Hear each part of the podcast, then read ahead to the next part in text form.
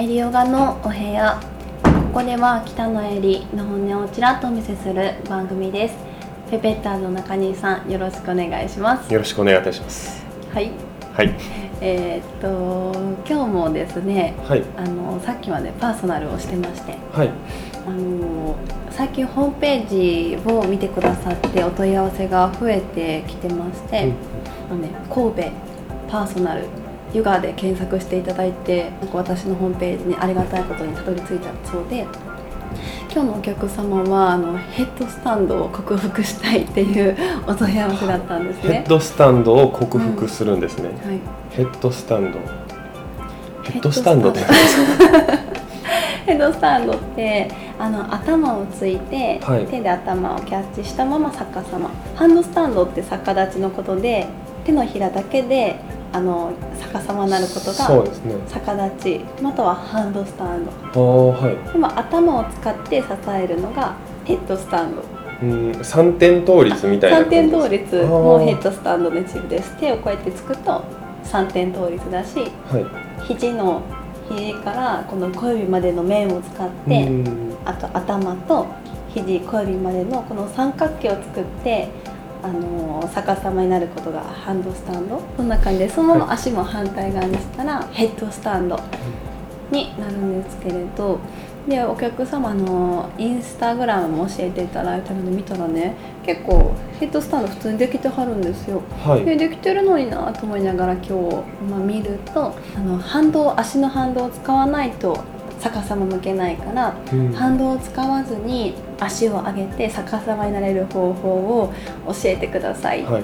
毎日やってるけれどなかなか半年間上達しないっていううん。方だったんですね。いやすごいな。半年間ずっとできないなりにね頑張ってらっしゃるそのモチベーションもすごいななんて思いながら。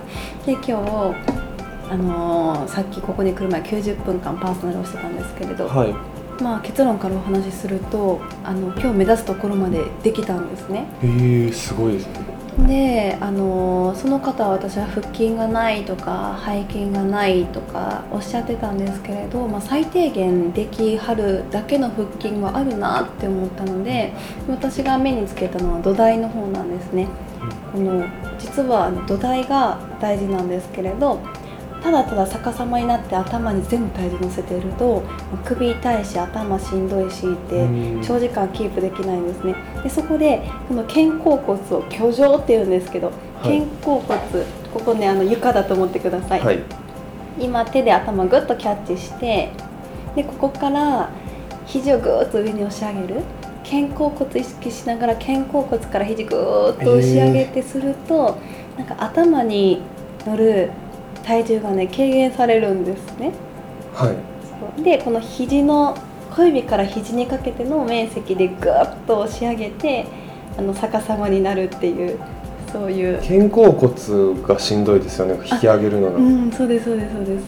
そういう感じ。もうちょっと脇締めて、はい。脇締めてあのそのままぐーっと肘で肘で空気を押し上げる。実際床なんですけれど、はい。っていう土台、うんこれだけでも結構気持ちいいぐらいですね気持ちいいですね。座ってはると気持ちいいです。よね、これを床でやったらだいぶしんどいんですけど。い。そうですよね。うん。でその方があの足をまず上げる前にまずはあの背骨がまっすぐになるっていうこと。背骨をまっすぐするためには多少のもも裏ハムストリングもも裏の柔軟性が必要なので多少もも裏も柔らかくしてそこから頭で床を支えて首から背骨をまっすぐにしたい。その時に肩甲骨の可動域や柔軟性も必要なので今日やったのは肩甲骨の可動域を広げるっていうこととうん。肩甲骨周りの筋肉を鍛えるっていうことをしてました。あと腹筋背筋鍛え腸腰筋も鍛えてあの足を支える股関節使って足を支えるっていうワークをしてで今日の方は結構肘が開きすぎでできてなかったんですね。は肘が開きすぎだったんですけどこの肘を狭めるっていうのもここある程度の肩甲骨の可動域がいるので肘を狭めてその狭めた状態で肘をぐーっと上に押し上げるっていうことをしてすると結果あのちょっとできたんですよね。ん。意外と広めに取った方がうん。すごい立ちそうな気はするんですけどね。なんか正三角形なイメージ肘肘頭で二等辺三角形っていうよりも正三角形にすると、支える面積が広がって結果安定感が増すみたいな。うんあんまり脇を広げすぎずちょっと肩を脇を締めてで肘でグーッと押すと今日のお客様はずっと半年間できなかったことができはったのでやっぱりヨガのポーズって土台の取り方が大事だなっていうのをちょっと今日また改めてあのお客様からも教えていただいたといいますか。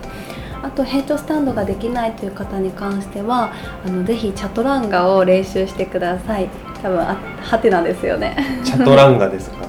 太陽礼拝の中で、えープランクから肘を曲げて胸を床に下ろしてまた、えーアッパードッグやコブラに入っていく時に練習方法としては膝も胸も床につかずに宙に浮いたまま脇を締めて胸を腕立て振ってるみたいにはい。